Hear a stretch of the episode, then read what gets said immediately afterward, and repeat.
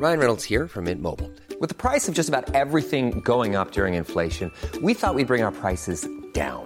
So to help us, we brought in a reverse auctioneer, which is apparently a thing. Mint Mobile unlimited premium wireless. Ready to get 30, 30, bit to get 30, bit to get 20, 20, 20, bit to get 20, 20, bit to get 15, 15, 15, 15 just 15 bucks a month. So, Give it a try at mintmobile.com slash switch. $45 upfront for three months plus taxes and fees. Promo for new customers for limited time. Unlimited more than 40 gigabytes per month. Slows. Full terms at mintmobile.com.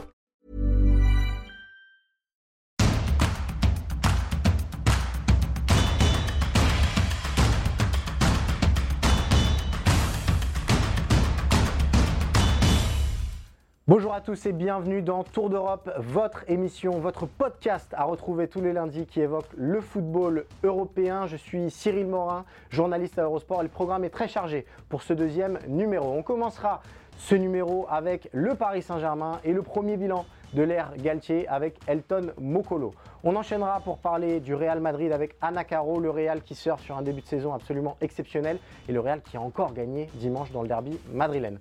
On ira ensuite voir deux grands malades, euh, la Juventus Turin en Italie avec Guillaume Mayer Pacini et le Bayern qui montre des premiers signes de faiblesse avec David Lortolari. Et on terminera enfin cette émission par un sourire, celui retrouvé des Gunners en Première Ligue et si Arsenal terminait champion, on posera la question à Philippe Auclair. Voilà, Tour d'Europe, vous connaissez le programme, alors c'est parti. Allez, on commence ce tour d'Europe, bah, pas rester à la maison. Euh, on va parler de la Ligue 1 avec euh, Elton Mokolo, notre spécialiste. Comment ça va Elton? Est-ce que ton week-end Ligue 1 s'est bien passé?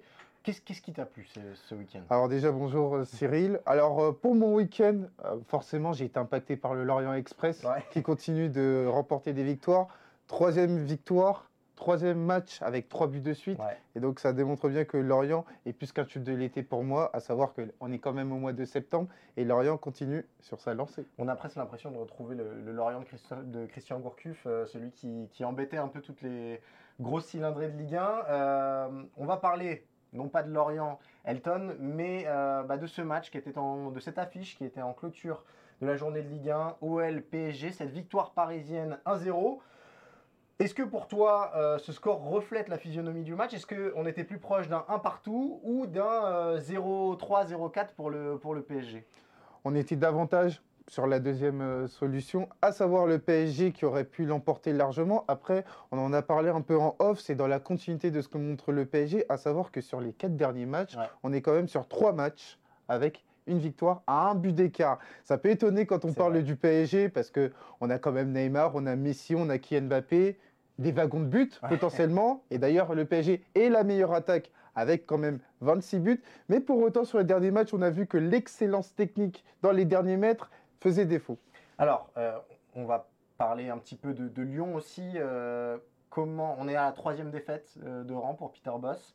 Euh, on en parlait la semaine dernière. Est-ce qu'il peut rester en place? Il a été maintenu dans ses fonctions. Il va falloir qu'il se qu'il redresse la barre avant la trêve. On a vu peut-être et à Monaco et face au Paris Saint-Germain un petit, une ébauche en tout cas de, de choses qu'il veut mettre en place sans que la qualité technique soit, soit au rendez-vous dans le dernier geste. Après, pour moi, c'est un minimum dans la mesure où l'Olympique lyonnais, sur des matchs de gala, était particulièrement Ouais. attendu. Et je pense qu'ils ont mis notamment les ingrédients pour être une équipe à hauteur euh, de ce que demande un match de gala. On voit bien que du côté de l'Olympique lyonnais, ça reste encore très, très, très, très insuffisant pour moi. Parce que je pense que l'Olympique lyonnais peut faire mieux, encore plus, face à une équipe qui enchaîne beaucoup de matchs. Alors, on va parler maintenant, Elton, euh, globalement du début de saison euh, parisien, qui est quasiment parfait. Euh, 11 matchs, 10 victoires, euh, une MNM enfin au niveau et enfin qui joue ensemble. Comment toi, tu juges ce début de saison euh, quasi parfait de, de l'ère Galtier? Cyril, tu l'as dit, saison, un début de saison Ouais. plutôt qui est à conjuguer au presque parfait. On attendait notamment Christophe Galtier sur sa capacité à rapidement Ouais. être impactant, notamment du côté du PSG. Force est de constater, il y a 11 matchs, 10 victoires pour le PSG. Il y a un petit accro contre l'AS Monaco. Faut aussi Ouais. remercier euh, Nubel pour avoir fait un gros match. Mais d'une manière euh, beaucoup plus globale, le PSG fait quand même un début de saison très convaincant sur le plan comptable. On a une attaque de feu Ouais. avec euh, Kylian Mbappé, ça on l'attendait. Avec euh, Neymar, ça on l'attendait Un un, peu peu moins. par rapport à ce qu'il avait fait euh, la saison dernière. Et Lionel Messi Ouais. qui avait connu quand même une saison en dents de scie qui est quand même euh, protagoniste, décisif comme hier soir euh, contre l'Olympique lyonnais. Donc tout va bien dans le meilleur des mondes pour le PSG et que ça continue à suivre parce qu'on va quand même enchaîner après la trêve internationale beaucoup de matchs du côté du PSG. Mais il y a un élément qui est très important, le PSG est seul leader. Ça, c'est très important, effectivement, tu, l'as rappelé. Il y, a, quand même des petites notes euh, d'inquiétude ou un petit mais qui, qui semble arriver sur les dernières sorties parisiennes. On a l'impression que l'effectif tire déjà un petit peu la langue euh, des victoires un peu plus à l'arraché ou par un but d'écart. Il y a eu euh, ce match face à IFA qui était bah, pas bon dans le contenu, mais avec trois buts de, la MNM. Comment on explique que, Christophe Galtier ait du mal à faire tourner on, vous a montré à l'écran euh, bah, Mbappé, Messi, Neymar jouent quasiment tous les matchs et jouent quasiment tous les matchs en intégralité. Euh, est-ce que c'est un motif d'inquiétude pour la suite? Pour moi, c'est la prochaine étape pour Christophe Galtier dans la mesure où il doit trouver 15 joueurs. 15, 16 joueurs euh, pour être compétitif sur, euh, tous les, sur toutes pardon, les compétitions possibles. À savoir que du côté du PSG, on ne peut pas compter éternellement sur les 11 mêmes joueurs. Bon, tu as Danilo qui arrive en alternative, aussi bien au milieu de terrain, mais aussi en, défense. centrale. Maintenant, ce qui va nous intéresser, c'est sur le volet offensif. À savoir, Ekitike, on attend une montée en puissance. Il ne faut pas oublier qu'Ekitike pardon, euh, vient de Reims. Sarabia revient du Sporting Portugal, du Sporting Portugal exactement. Et donc, par rapport à ça, du côté du PSG, on doit trouver des alternatives offensives. Euh, même au milieu de terrain, on a vu euh, la première titularisation de, Ruiz hier aux côtés de Verratti. Euh, on a l'impression que la paire Verratti-Vitinha a largement de l'avance sur le reste.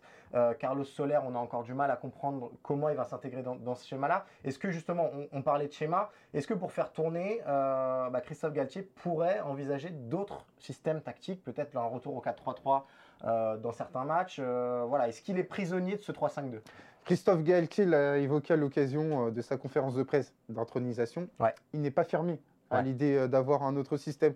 Pour autant, je pense que dans un premier temps, il a envie de consolider le système à trois défenseurs notamment. Et donc, je pense que dans plus tard, le PSG sera en mesure de trouver une alternative, notamment pour avoir euh, un milieu à trois, parce qu'il va y avoir une répétition de matchs. On sait très bien que le secteur défensif n'est pas assez fourni. Donc je pense qu'à partir du moment où il y aura de la rotation, notamment en défense, il n'y aura pas forcément la ligne de 3. C'est ça. Et est-ce que toi, tu. On, a vu Luis Campos prendre la parole sur euh, RMC la semaine passée, affirmant qu'il n'était pas complètement satisfait du mercato. À la vue de ce qu'on vient d'expliquer, peut-être euh, un manque de référence euh, pour remplacer la MNM. Est-ce que tu es sur la même ligne que Luis Campos en disant que finalement, le mercato parisien, il n'est pas si parfait?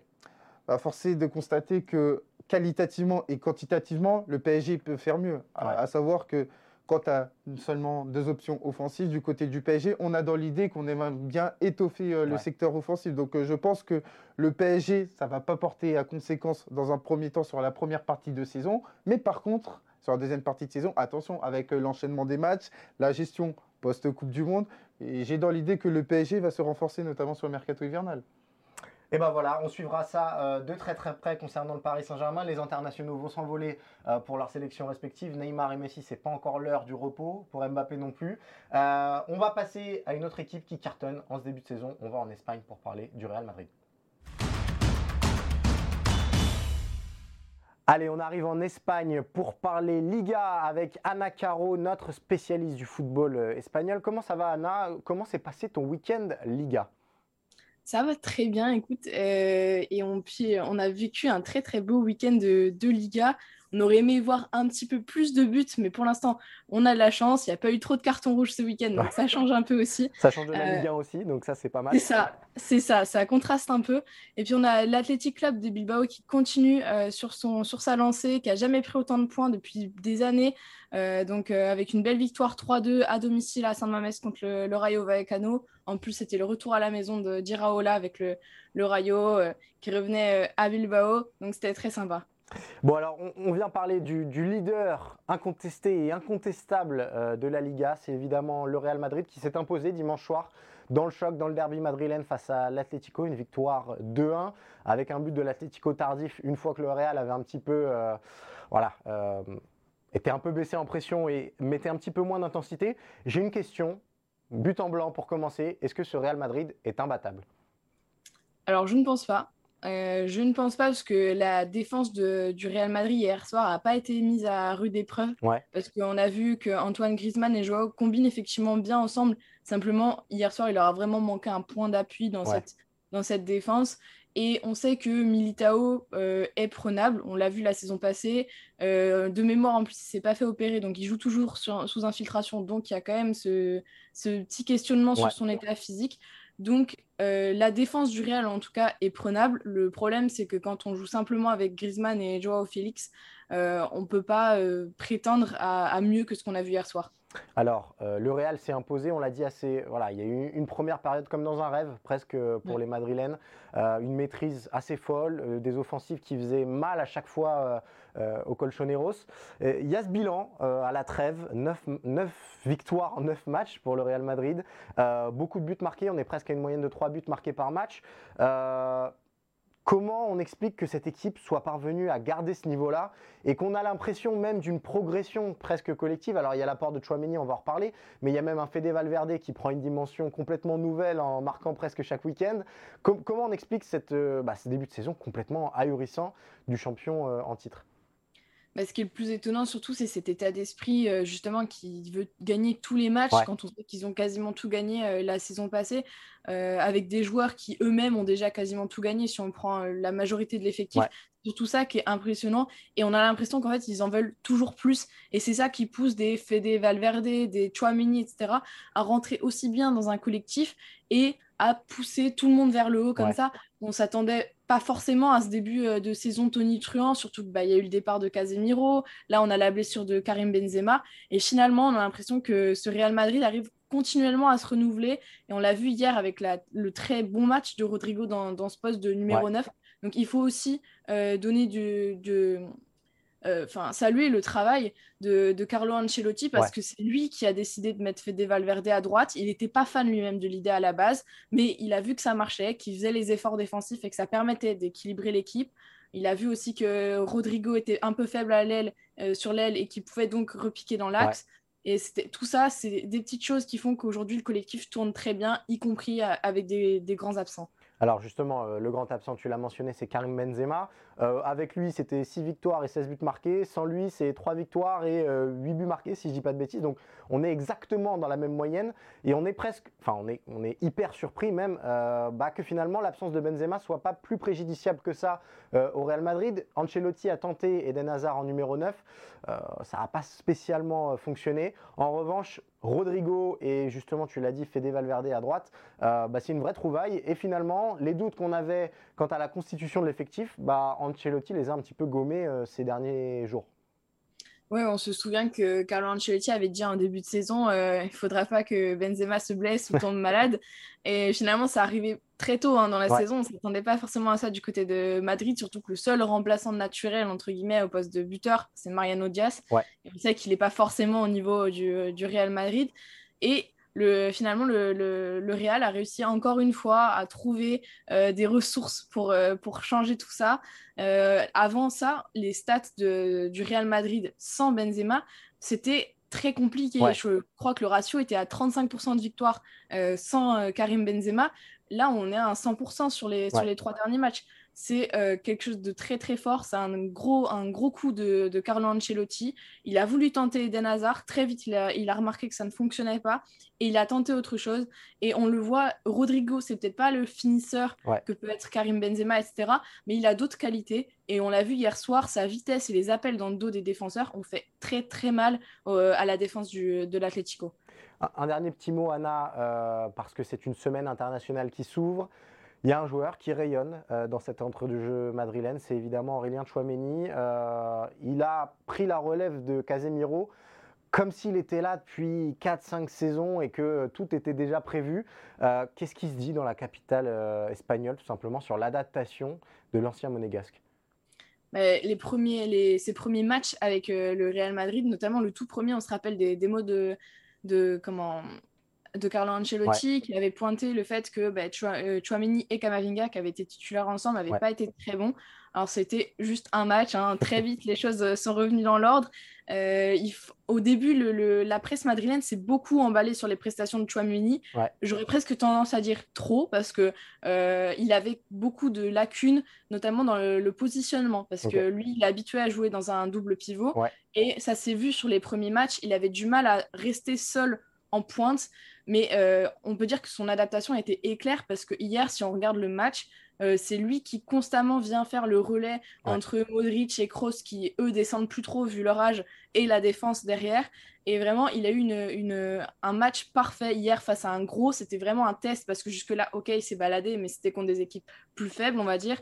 Là, vraiment, euh, on l'a vu prendre une, position énorme et évidemment, ça passe décisive hier pour euh, Rodrigo. Fantastique elle a fait le tour de l'Espagne et ça alors que l'Espagne vient d'être championne euh, de, basket. Donc euh, donc c'est vraiment il a marqué les esprits en, Espagne et c'est de bon augure pour le Real Madrid et surtout pour l'équipe de France qui a très très peu de certitude euh, au milieu de terrain aujourd'hui. Absolument. Eh ben merci beaucoup Anna. On, parlait donc du Real Madrid, club qui va très très bien et qui surfe sur un début de saison exceptionnel.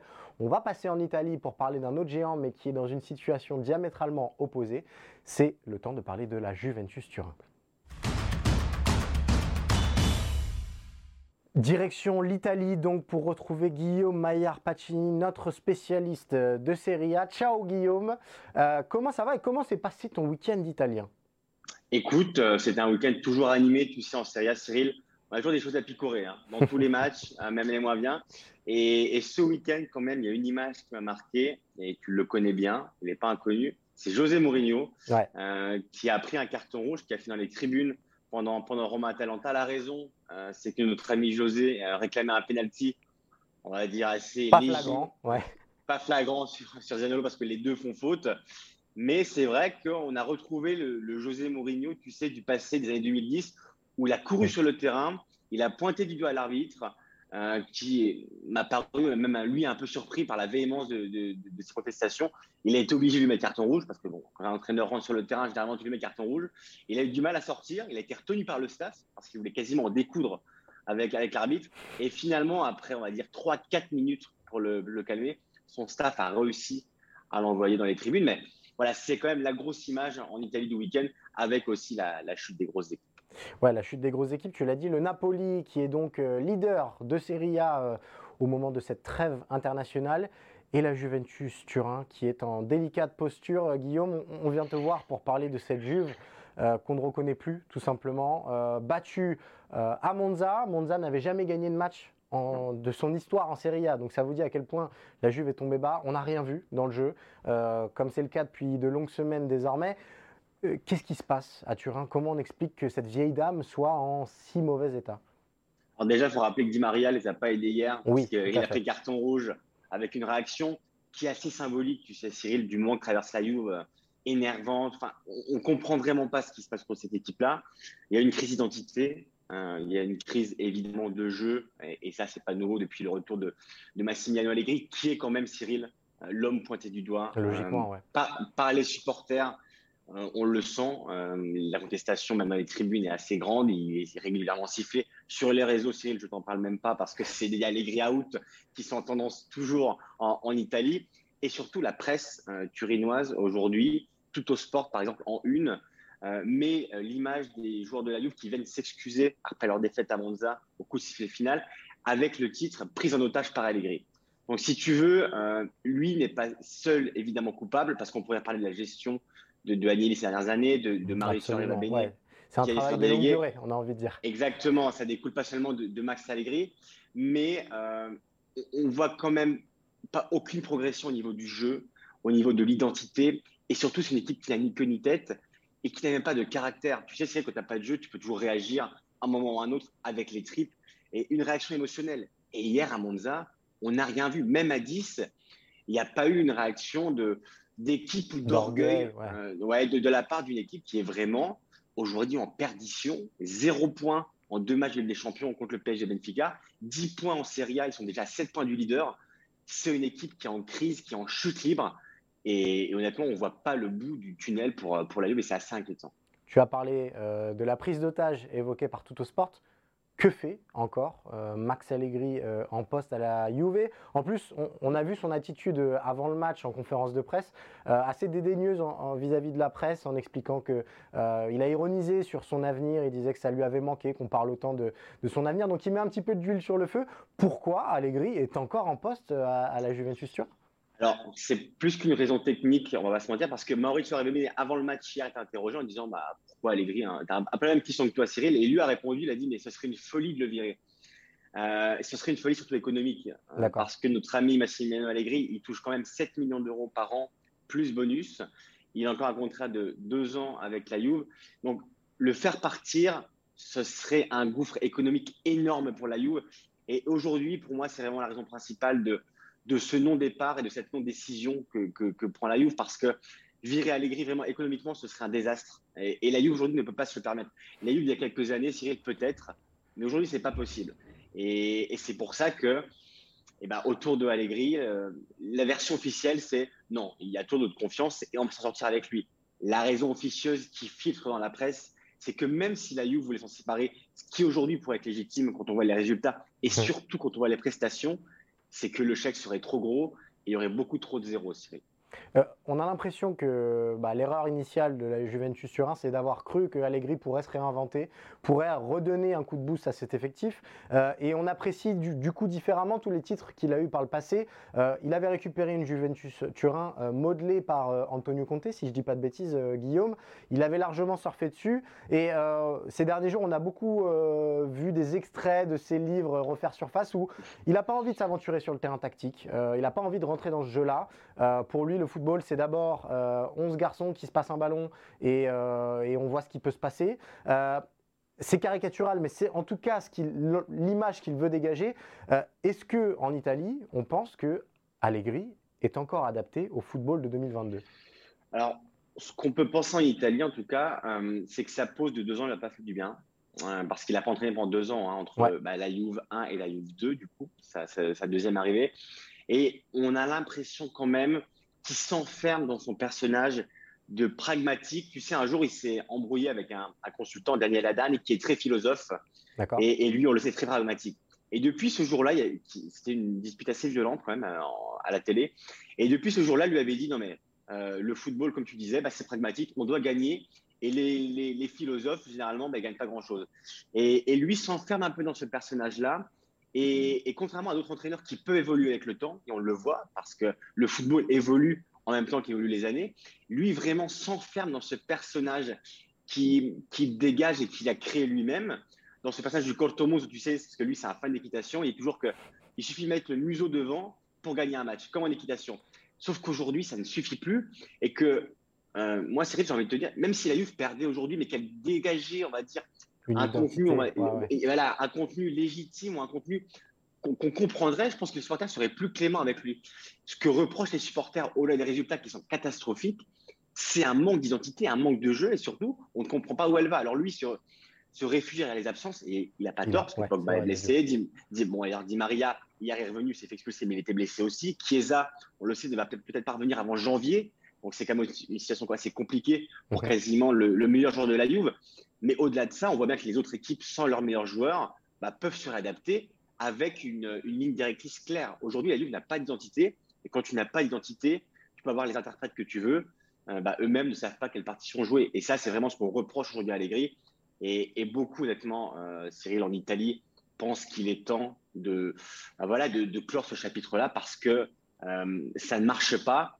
Après, comme je vous disais, le, chèque serait vraiment énorme pour la Juve. Mais, jusqu'à quand ça, peut durer, euh, Guillaume? Parce que là, on entre dans une période de trêve internationale. Souvent, c'est des périodes euh, aimées par les clubs pour changer, parce que ça permet à un nouvel entraîneur d'avoir un tout petit peu de temps devant lui pour préparer les, prochaines échéances. Est-ce que euh, pendant cette trêve, Allegri pardon, va être viré de la Juventus Turin ou est-ce qu'il sera? Ok, d'accord.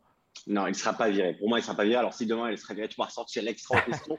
Mais pour moi, pour moi, il ne sera pas, pas viré. C'est ce que dit aussi la presse, c'est que Hier, l'administrateur délégué ne peut pas dire il reste, il le virer le lendemain. Donc, euh, il y a vraiment cette. Euh, officiellement, la Juve est compacte derrière lui, du moins la direction, les joueurs, le vestiaire, on a dit un peu moins. Euh, comment Allegri pourrait être viré? C'est vraiment s'il y a une chute verticale d'ici la Coupe du Monde. Euh, si vraiment en novembre, la Juve est éliminée avec des champions, et Cyril, c'est bien parti pour, parce que là, ça, ouais, ça fait 0 points match, et, et, si la Juve, arrivée en novembre à la pause, n'est pas sur le podium ou est vraiment reléguée à, beaucoup de points de, la quatrième place qui est signe de Ligue des Champions, ce qui en soi n'est quand même pas l'objectif primaire pour un club comme la Juve, alors là, peut-être que ce serait pas en considération. Mais je pense vraiment qu'il faudrait que, la Juve euh, chute encore plus que maintenant, mais qu'elle qu'elle tombe comme ça, vraiment à la verticale, pour qu'Allegri soit viré, parce que économiquement parlant, ce serait vraiment un désastre pour la Juve. Donc euh, aujourd'hui, tactiquement, techniquement, je pense qu'on est tous d'accord pour dire que la Juve d'Allegri, bah voilà, n'a aucun sens, et, et même lui, euh, au fond, doit se le dire quand même. Mais euh, de toute façon, lui démissionnera pas, Cyril. S'il démissionne, il s'assoit sur sa indemnité, oui. et c'est quasiment, on va dire, une quinzaine de millions d'euros, c'est pas possible. Euh, à moins qu'il trouve un accord. Mais en tout cas, il faudrait vraiment une catastrophe industrielle pour que, pour que la Juve euh, décide de faire partir Allegri avant, on va dire, la post Coupe du Monde. Si vraiment il y a des astres, alors là, je pense que la Juve ne pourra pas continuer comme ça, et, et, et, surtout au vu du climat qui, qui règne, hein, parce que c'est autour de la Juve aujourd'hui, tu sais, c'est très délétère. Le, le stade se vide, les sifflets sont nombreux, la presse est très dure, donc euh, c'est un cercle vicieux aujourd'hui qui, bah, qui ne se termine pas pour la Juve, et, et comme je disais, vraiment, c'est un tunnel très sombre dont on ne voit pas la lumière pour l'instant à, à Turin. Et ben voilà pour euh, la crise traversée par euh, la Juventus. Merci beaucoup Guillaume. On va passer à un autre géant européen qui n'est pas dans la même situation, certes, mais qui commence à souffrir un petit peu. On s'envole en Allemagne pour parler du Bayern Munich. Allez, on atterrit en Allemagne pour parler Bundesliga avec notre spécialiste David Lortolari. Salut David, comment ça va? Comment s'est passé ton week-end Bundesliga? Euh, Je crois que tu as envie de nous parler d'un prodige qui est en train d'éclore progressivement. Salut Cyril, salut à tous. Eh bien oui, il y avait quand même un, un derby euh, magistral parce que c'est le derby de la roue entre ouais. Borussia Dortmund et, et Schalke. C'est toujours un événement. Euh, pour les uns, euh, c'est le seul match qu'il faut gagner dans l'année. Pour les autres, c'est plus anecdotique. Et euh, la victoire 1-0 de Dortmund a été possible grâce à un jeune homme qu'on a vu éclore depuis quelques saisons, Moukoko, le jeune attaquant de, ouais. de Dortmund, qu'on ne peut pas considérer encore comme le numéro 9 qui va tout révolutionner dans le football européen, mais qui a été décisif par un super but de la tête ce week-end contre Schalke. Évidemment, il a été fêté par les supporters de Dortmund. Ouais. C'est lui qui donne la victoire à, à, Dortmund. Et on se demande aujourd'hui à, à, Dortmund et dans la Roure si euh, Anthony Modeste euh, va pouvoir euh, performer toute la saison ouais. et si Moukoko n'est pas déjà plus qu'une doublure. Donc ça fait vraiment débat et ce but est décisif pour peut-être pour sa carrière et pour Dortmund pour rester dans la course en haut du classement. Alors, on vient de voir, David, parce que ce qui fait débat aussi beaucoup en Allemagne, c'est évidemment la situation du Bayern Munich. On, t'avait eu la semaine dernière où tu nous avais expliqué qu'il y avait un Bayern mode Ligue des Champions et un Bayern Bundesliga. Ça s'est confirmé ce week-end, défaite face à Augsbourg. Euh, on est sur 4 matchs de rang sans victoire en Bundesliga pour le Bayern. Je crois que c'est plus arrivé depuis 2001. Donc ça, dit quand même quelque chose euh, sur, sur l'état du, du Bayern Munich. Et une pression qui s'est un petit peu intensifiée ces dernières heures autour de Nagelsmann. Moi, j'ai lu des titres, David, et tu vas me dire, euh, Bild parle de crise. Est-ce qu'on en est déjà là au Bayern Munich? Alors le code, euh, il est assez simple. C'est-à-dire qu'au Bayern, s'il y a deux matchs consécutifs sans victoire, on commence à discuter, à se poser ouais. des questions. S'il y a trois matchs sans victoire, on parle de mini-crise. Et s'il y a quatre matchs sans victoire, effectivement, ça faisait plus de dix ans consécutivement. Je parle là pour le coup de ouais. la Bundesliga, du championnat. On parle de crise. Et effectivement, j'ai fait le tour des, euh, des émissions un petit peu et des débats euh, ce week-end et à la suite de ce match. On discute de crise. Didi Hamann, même l'ancien milieu de terrain de, de Liverpool, l'ancien international allemand, explique que le Bayern n'agit pas en équipe du tout aujourd'hui, que chacun joue sa partition personnelle okay. et que ça ne ressemble à rien. Alors évidemment, euh, le départ de Lewandowski, on va y revenir très vite, c'est-à-dire que c'était facile avec Lewandowski, on jouait pour lui, ouais. il aimantait les ballons et c'est lui qui l'a poussé au fond. Aujourd'hui, on doit jouer différemment et chacun veut peut-être aussi euh, exister par lui-même. Le roi Sané, ça a marché contre Barcelone, ouais. ça n'a pas marché contre Augsbourg dans ce derby euh, bavarois. Et du coup, bien Nagelsmann, on va lui demander, lui qui est encore un jeune entraîneur, de maîtriser toutes ces stars, de leur imposer un système collectif. Ouais. Aujourd'hui, la question se pose de savoir s'il sera capable de, de, contrôler, de calmer, de maîtriser, de, de canaliser euh, des joueurs comme Gnabry, comme Kingsley Coman, comme Leroy Sané et tous les autres. Et Sadio Mané aussi, bien sûr, puisque ce dernier ne marque plus. Donc l'entraîneur le, est, est euh, mis en question. Rappelez-vous quand même qu'il a signé un contrat de 5 ans. Absolument qu'on sait au Bayern qu'on s'est engagé avec un jeune entraîneur et que donc on lui donne un droit à l'erreur. Mais dans un club comme ça, Cyril, ça ne pourra pas durer pendant six mois. Ouais, alors il y a un joueur qui euh, est symbolique un petit peu des difficultés du Bayern, tu en as parlé, c'est évidemment Sadio Mané, la grande recrue de l'été. Euh, les titres. Euh, ironisés presque sur sa prestation face à Augsburg en disant qu'il avait moins tiré que Manuel Neuer, qui a eu une grosse occasion en fin de match.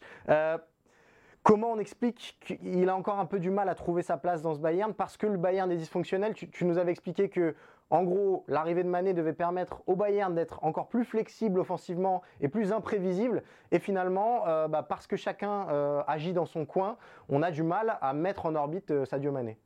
Je peux vous dire qu'au moment où nous faisons notre émission, dans, les, couloirs, dans les étages à la Zebenstrasse au Bayern, on discute du besoin hypothétique encore éventuel de faire venir dès que possible un numéro 9 de plus. D'accord. On a, on a Choupo-Moting, mais Choupo-Moting n'est pas Lewandowski, n'est pas Erling Haaland.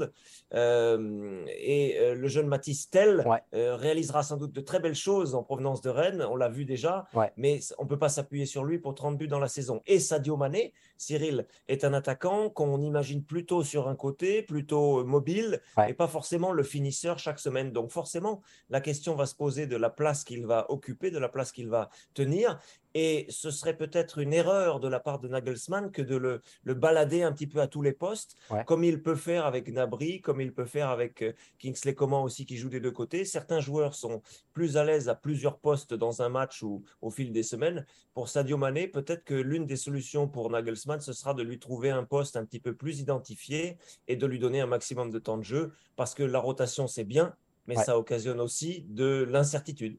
Justement, euh, on a l'impression aussi, euh, des bruits qui ressortent euh, d'Allemagne, c'est que dans le vestiaire, on a peut-être un petit peu de mal parfois à comprendre cette gestion de, Nagelsmann. Donc tu l'as dit, il y a un contrat long jusqu'en 2026, mais Bild expliquait ce jour qu'il y a une clause spéciale qui permet au, Bayern de, le libérer moyennant évidemment euh, une belle compensation.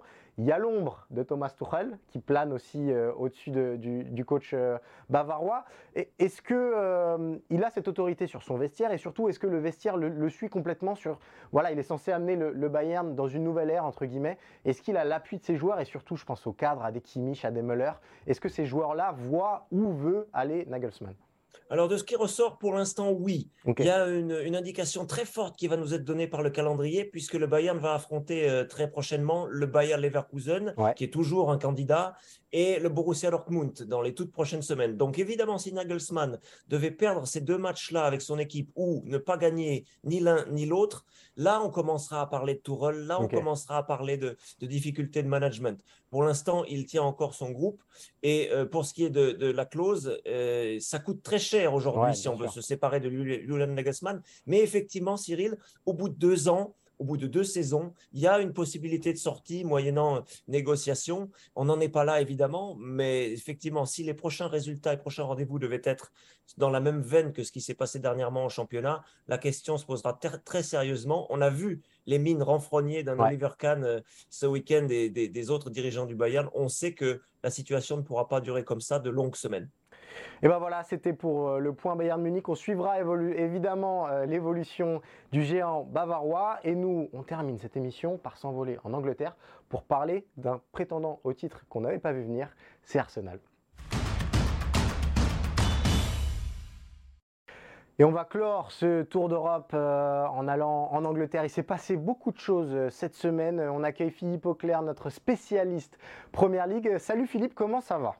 Ça va fort bien, je vous remercie. Euh, sensation assez particulière de vous parler en ce lundi, puisque en effet, euh, c'est une journée qui est fériée en Angleterre ah. en raison de ce que vous devinez. Absolument. Euh, donc, où nous avons, euh, c'est quasiment un ordre et, qui a été donné par la société en, britannique. Ne vous montrez pas en public, restez silencieux et ne travaillez pas. Donc, on ne dira rien, Philippe. J'enfreins les règles. J'enfreins les règles. tu as parlé de cette journée de lundi qui est fériée en Angleterre. Elle n'est pas fériée pour tout le monde parce que à Brighton, il y a beaucoup, beaucoup d'agitation puisque on l'a appris ces dernières heures. Ce sera De Zerbi qui remplacera Graham Potter. Euh, Incroyable. Ouais, assez fou d'avoir ce coach-là à Brighton. Ouais, c'est dingue. Ça, ça, je pense que ça illustre assez bien ce que Brighton est devenu. À savoir c'était le petit club euh, de division inférieure qui est monté euh, péniblement en première ligue, qui s'y est maintenu avec euh, pas mal de classe, qui a eu l'astuce de trouver un, entraîneur absolument formidable qui s'appelle Graham Potter, qui est allé chercher en Suède. Graham Potter qui a été un succès formidable, et on s'est dit, si Graham Potter s'en va, on se pose des questions sur l'avenir du club et de l'équipe. Alors certes, il est bien géré, le propriétaire Tony Bloom, un joueur de poker au passage, euh, Tony Bloom est, quelqu'un qui fait les bons choix, ils ont un, stade superbe, ils ont un public nombreux, etc., etc. Mais bon, sans ce manager, que faire bah, Ce qu'on fait, on va chercher Roberto De Zerbi, euh, qui n'est guère que l'un des coachs les plus demandés en Europe, euh, après ce qu'il a fait au Shakhtar, bien évidemment. Euh, il était libre de contrat, donc ça simplifie également pas mal les choses. Et puis également ce qu'il a fait avec Sassuolo. Et quand on pense avec ce qu'il a fait avec Sassuolo, qui était une équipe euh, un club qui avait peu de moyens, un petit peu comme Brighton, qui avait moins de moyens que Brighton, et quand on voit ce qu'il en a fait, à savoir quasiment un club européen, et le style avec lequel il faisait jouer, mais on se dit, mais c'est le, comme l'a dit Tony Bloom, the perfect fit. c'est la, la, pièce parfaite pour ce puzzle-là. Alors bravo Brighton. Et à mon avis, ben, on peut compter sur eux pour continuer leur progression et euh, s'installer dans le top 10 et puis commencer à chatouiller l'Europe d'ici très peu. Alors, avant de parler du gros sujet qui nous réunit, euh, Philippe, à savoir euh, les Gunners d'Arsenal, on a un chiffre à te soumettre que tu nous as soumis plutôt avant cette émission. c'est la répartition des droits TV pour la saison passée en Première Ligue. Et ce chiffre absolument dingue, Norwich a touché près de 120 millions d'euros. Norwich qui était mmh. la lanterne rouge en Première Ligue. À titre de comparaison, la saison passée, Bordeaux, en Ligue 1, a touché 24 millions d'euros. Donc vous voyez le delta, euh, c'est plus de 100 millions d'euros quasiment. Euh, comment on explique bah, ce chiffre euh, absolument fou quoi? Bah, on explique d'abord parce que euh, la, la, timbale à partager entre les 20 clubs était relativement euh, importante. Je vais prendre mes lunettes parce que je ne voudrais surtout pas dire de bêtises. Hein. Mais au total, euh, c'était 2 536 000, excusez-moi, 2 milliards, qu'est-ce que je dis? 2 milliards 536 millions, je vais y arriver, de livres sterling. Donc, à la louche, ça nous fait du presque 3 milliards, on va dire, hein, juste en dessous de 3 milliards d'euros à partager. Et le fait est qu'en Angleterre, les, euh, les revenus TV ne sont pas partagés seulement au point de vue pour ce qui est du, du classement, euh, du nombre de matchs diffusés, mais il y a en fait deux tranches de paiement qui sont les mêmes pour tous les clubs. Et ça inclut une partie des paiements pour, euh, pour des droits dits domestiques, à savoir en Bretagne, et également tous les paiements étrangers, où, c'est divisé par 20. Et donc, du coup, la différence, le différentiel entre Manchester City, qui a récupéré 153 millions de livres pour être précis, et Norwich 100 millions, tu vois la différence? Ah C'est très très peu. Et du coup, c'est pour ça qu'on voit des clubs euh, comme Nottingham Forest promus, qui savent ce qu'ils vont toucher comme droit TV, qui peuvent se permettre d'aller sur le marché des transferts et de dépenser plus de 100 millions de livres. Voilà, ceci explique cela. C'est vraiment une autre planète. Euh, bah, cette planète, euh, Philippe, on va passer au sujet euh, qui nous réunit. Cette planète, Arsenal espère la dominer en fin de saison. Les Gunners sont leaders, et il faut se pincer quand on dit cette phrase, les Gunners sont leaders à la trêve en Première Ligue. Une question toute simple, Arsenal peut-il tenir le rythme, Philippe, et Arsenal peut-il potentiellement être champion d'Angleterre en fin de saison? Euh, ça sera compliqué parce qu'il y a un certain Manchester City, mais euh, pour ce qui est du potentiel pour le top 4, absolument. Euh, et très honnêtement, je, dois dire qu'après ce qu'on a vu à, Brentford, on va dire, oh, ça n'était que Brentford, on va revenir là-dessus. je suis tenté de partager l'opinion de Thomas Frank, l'entraîneur des Bees de Brentford, qui a dit cette équipe-là est candidate au titre.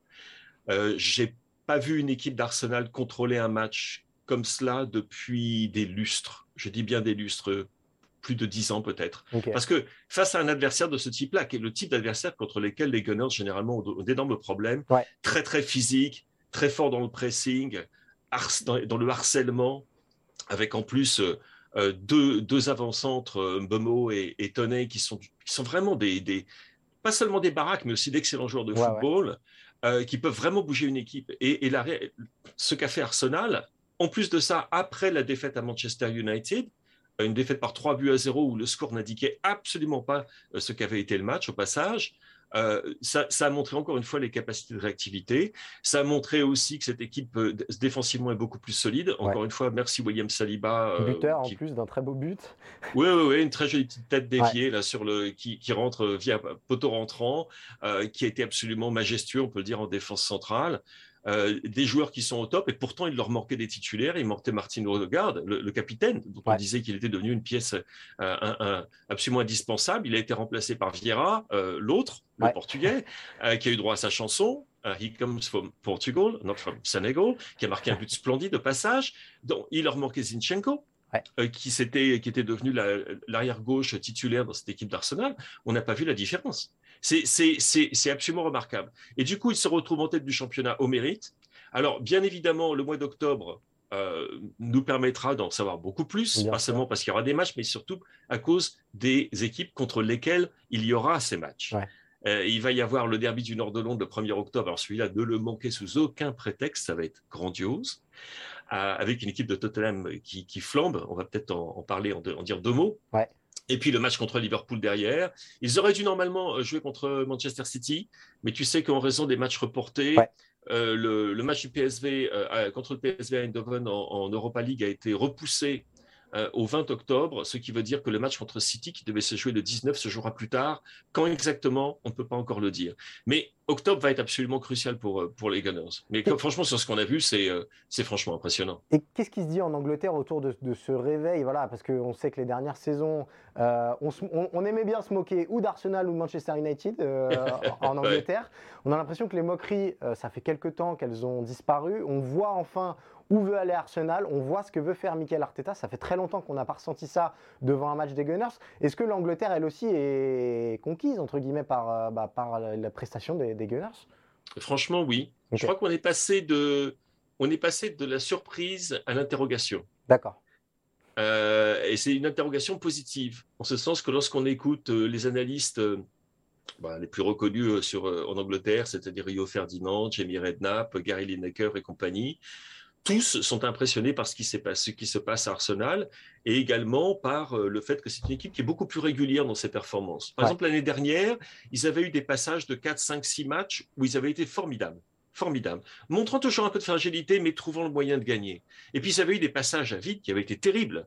Euh, une séquence de trois défaites consécutives à la fin du printemps qui leur avait coûté une place dans, le top 4, avec une défaite ignoble contre Newcastle, par exemple. Là, cette année, on a le sentiment, ils ont quand même joué quelques matchs, euh, euh, en Europe comme en Angleterre, on a le sentiment que cette équipe est beaucoup plus ensemble, qu'elle a aussi, et qu'elle a trouvé, de la même façon que Manchester City est en train de vivre une, si c'est possible, une métamorphose avec l'arrivée de Erling Haaland, qui a un, impact énorme sur son jeu. Arsenal a un certain joueur qui est arrivé, qui s'appelle Gabriel Jesus, qui est arrivé dans le sens inverse de Manchester City et qui fait une différence, mais absolument énorme. Il est en train de pousser tout le monde vers le haut, de tirer tout le monde vers le haut. Et le résultat, c'est qu'on a un effectif qui est quand même euh, très, euh, euh, très talentueux, qui montre ce potentiel, qui a, qui a, qui a également vieilli un petit peu au meilleur sens du terme.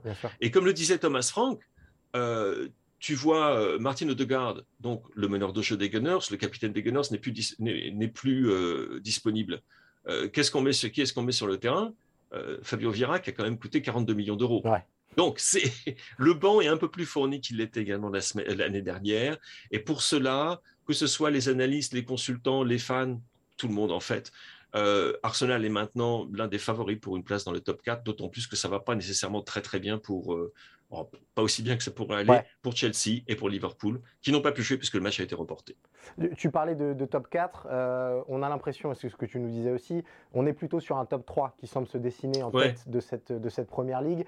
Manchester City, encore impressionnant de réalisme euh, ce week-end, Erling Haaland de nouveau buteur et qui continue d'affoler les, les, compteurs. Tottenham aussi qui est très impressionnant sous la houlette d'Antonio Conte. Ces trois-là, c'est les trois qu'on devrait avoir au moins jusqu'au Boxing Day euh, en, tête de première ligne?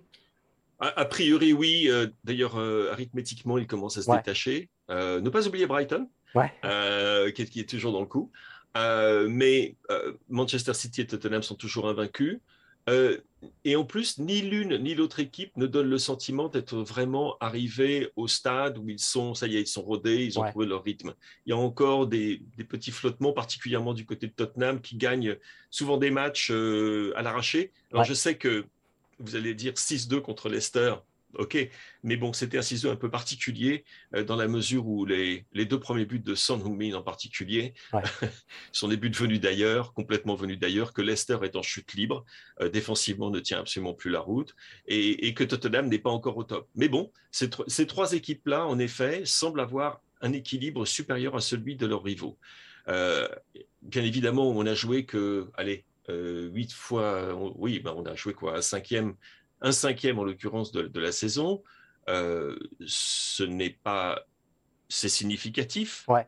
Ce n'est pas euh, définitif. ce n'est pas définitif, mais mais mais il y a quand même des tendances qui se dessinent et celle-là, celle d'un top 3 pour l'instant, euh, en effet, se détache du lot. Et ben voilà, vous savez tout sur la saga Première Ligue qu'on retrouvera évidemment chaque semaine ou presque euh, dans Tour d'Europe. C'est l'heure de nous quitter. Rendez-vous la semaine prochaine, même jour, même endroit.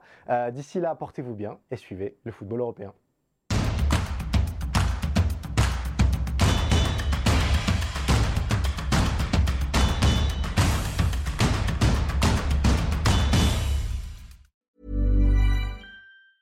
Planning for your next trip?